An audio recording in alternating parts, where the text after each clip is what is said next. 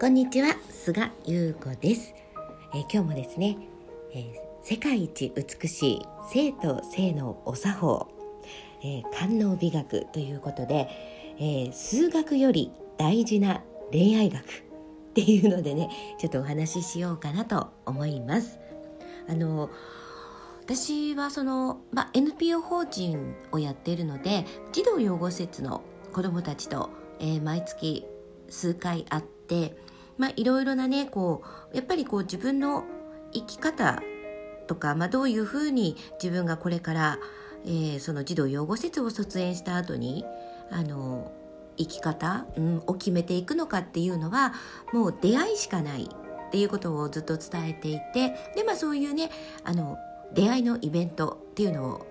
いろいろ開催してるんですね。それとともに、まあ、児童養護施設の子どもたちに、えー、ダンスのレッスンだったり歌のレッスンだったりあとは私デザインノートとかね。あと女優塾。これはもう子どもたちからのリクエストでやってるんだけれども。で、まあ、どういうふうに子どもたちにあのアプローチというかどういうふうに伝えたらこう私が伝えたいことは伝わるのかなっていうのをもうずっと考えて、えー、いろいろねこう話をしたりしてるんだけれどもいつもやっぱり答えをくれるのは子供なんだよね。であのー、私がその生と性っていうところに行き着いたというかもともとそういうことを伝えたいんだけれどもそれをうまくね言語化できなかったんですよ。でまあその中で、まあ、例えば「えー、古事記」だったり「源氏物語」だったり、まあ、いろいろなカタカムナとかねそういうまあ、日本を作ったとかさそういう日本の聖書と言われるような本を読んだり歴史の本を読んだりとかいろいろしていく中で私が言いたいことの言語化の世界観がめちゃくちゃこうつかめたんですよねその時にあやっぱりこのやっぱり性と性の部分なんだっていうでやっぱり自分とつながることがあの一番大事で自分とつながって人とつながって、えー、世界地球とつながっていく社会とつながっていくっていうことを体感してもらいたいんですよね子どもたちには。で私が教えるとかっていうことはもう本当一つもなくて。あの私ができることっていうかあの人より例えばずば抜けて何かができるとか本当に何もできないしもう私の人生あの愛人の子供として地球に誕生して児童養護施設で育つ、えー、シングルマザーというねもうなんとも素敵なドラマティックな人生を送ってるわけですよ。で本当に何もできなくてあの出会い力だけで生かされている 本当にもうねそんな私がえあのー何て言うんだろうな。こんなに人に恵まれて愛されてただそれだけでもう人生これ以上の幸せないんじゃないっていうような自分がやりたいことだけをやって生きている。もうねこんなどうしようもない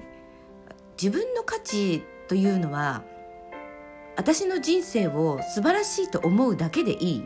っていうね。あのそういう何て言うんだろうな。もうねどんな自分でも大丈夫だよっていうのを体感してもらいたい。だから私がその生き方を見せ続けるしかないんですよね。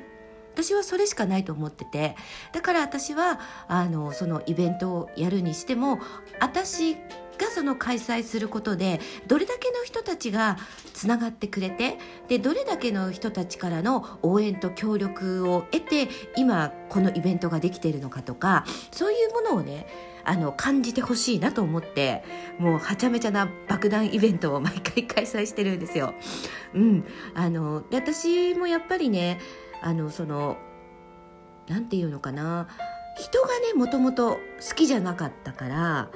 そのなんていうの？ね、小さい頃私の場合はほらあの虐待とかそういうんじゃなくてあの親とのこう死別だったからね。ただやっぱりその子供の頃親がねいきなり死んじゃうとかっていうのを目の当たりにするのってなんかねこう大切なものが次々と自分の目の前から消えていく。あの大切なものは自分の前から消えてなくなっていくものなんだっていうようなものをねなんかね結構こうずっと持っててでまあ私の場合だとこう愛人の子供として誕生してるということを、まあ、その小学生の時親が亡くなった時点でその現実を知るわけで、まあ、そこから結構大人の、えー、ドロドロだったりとか闇みたいなものを見るわけですよ。そうするとさうわ大人になりたくないわとかなんかもう人間って本当嫌だみたいなね信じられるものは自分以外は何もないみたいなそういうことを思ってた本当クソ生意気な子供だったからものすごいねこうあの人との距離をものすごい私は置く人自分に壁をすごい分厚く作ってすごいその遠くに人を置いているみたいな 感覚であのずっと生きてきたわけですよ。でも私の場合はまあ本当その音楽とのね出会いがあって私の夢はシンガーになることっていうのは1ミクロンも思ったことがなかったんだけれども、まあ、たまたま本当にたまたま私の友人の、えー、お母さんがねライブハウスを始めたから歌いに行かない？みたいなそんな軽いノリからスタートしたのがもう25年ですよ。本当にねその中でもういろんなことあるよね。いいことばっかりじゃない。楽しいことばっかりじゃない。もう悔しいこともあれば嫌なこともあれば辛いことも苦しいことももういろんなものが入り混ざってるからこそそこには何て言うのかな。うーん愛の本質っていうのかな。私あんまり愛とかっていうなんつうの、うん、あんまりこう愛だよねとかっていうのにあんまりこう心が動かないタイプなんですよ。すごいなんかもうペラペラみたいな薄っぺらいみたいな感じをすごく持ってるタイプなのでね。だからその愛の本質はどこなんだろうっていうのをすごくあの自分の中に壁を置いたその距離感から人をね見る癖がやっぱり子供の頃からついていてでその人の世界観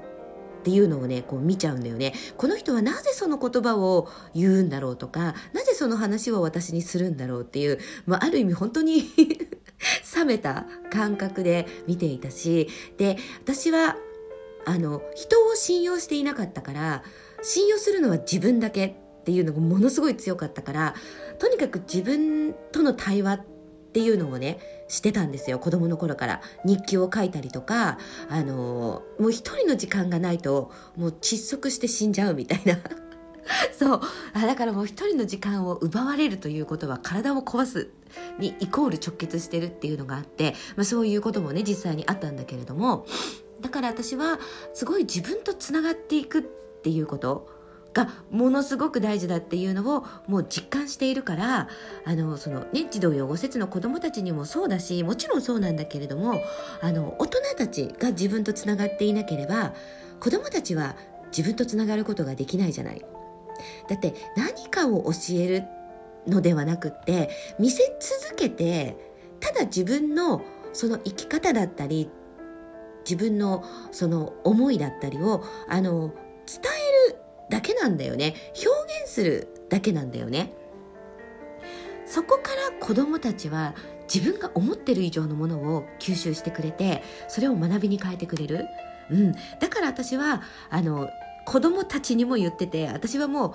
幼少の幼少のっていうかもう中学生の頃から言ってるんだけれどもあの数学より大事な恋愛学。恋愛より大事なものなんてあるわけないだろうぐらいな感じで言ってたんですよ。それもでもなんでって言われると言語化がやっぱりその子供の頃はできなくてそそこに理由はないから根拠なんてないからみたいな。とにかく恋愛の数だけ人間力上がるからみたいなことを 言ってたんですよね。でもそれは大人になったもうこの今も全く変わらない。だから子供たちにも同じことを伝えているし大人もたくさん恋愛をした方がいいと思ってます。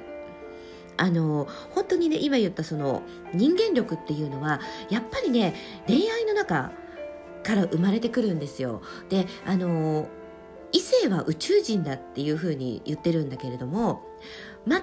く自分と体の作りも思考も感覚も違う人とその人との世界観を作っていくとかねあとその人とどういうものを共有し合いたいのかとかっていうのを考える場所っていうのは恋愛なんですよ。でやっぱりねあのこのジョン・キムさんも言ってたんだけれども人間は環境に無力だと。だ結局その環境をどうやって設定するかその力が最強無敵の力であるっていうふうにジョン・キムさんも言ってたの、ね、その通りと思って。もうね環境が自分を作るし環境が世界を作る。私もそれすごく思ってるから。でその環境を一番作りやすいのってあの子供でも大人でも恋愛なんだよね。だから児童養護施設の子供たちと話してても やっぱりテーマは結構恋愛？これ小学生でも結構多いんだけれどもそのぐらい興味が湧くものってまず恋愛なんですよ。いきなりこうね人との交流がとか人とのつながりがっていうのを言ってもあまりそこに敏感にはならない、まあ、ごく普通の感覚になっちゃうんだよね、まあ、学校に行けば友達いるしさみたいな。別に友達いるから困ってないしみたいな感じになるんだけどこれがはたまた恋愛になると。なぜか悩むという。そしてなんか、えー、恋愛ってやっぱりしたいじゃんみたいないつもそこにテーマがあるのはその男と女についてなんですよ。でその恋愛っていうものの探求になってくる。そして、えー、その恋愛というものの愛の追求だったりその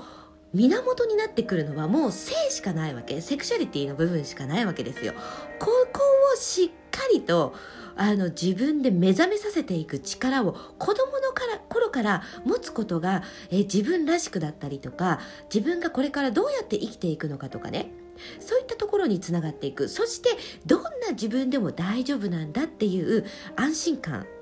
を掴んでいく。っていうのが観音美の目覚めなんですよ。もうねこれはめちゃくちゃ面白いからえみんなで楽しもうよみたいな感じで。子供たちにも話してるしあの本当に例えば婚活女性なんかもそうだしあと恋愛に悩んでたりパートナーシップに悩んでたりもそうだしあと、えー、子育てと仕事とかね、えー、結婚と子育てだったりとかとにかくね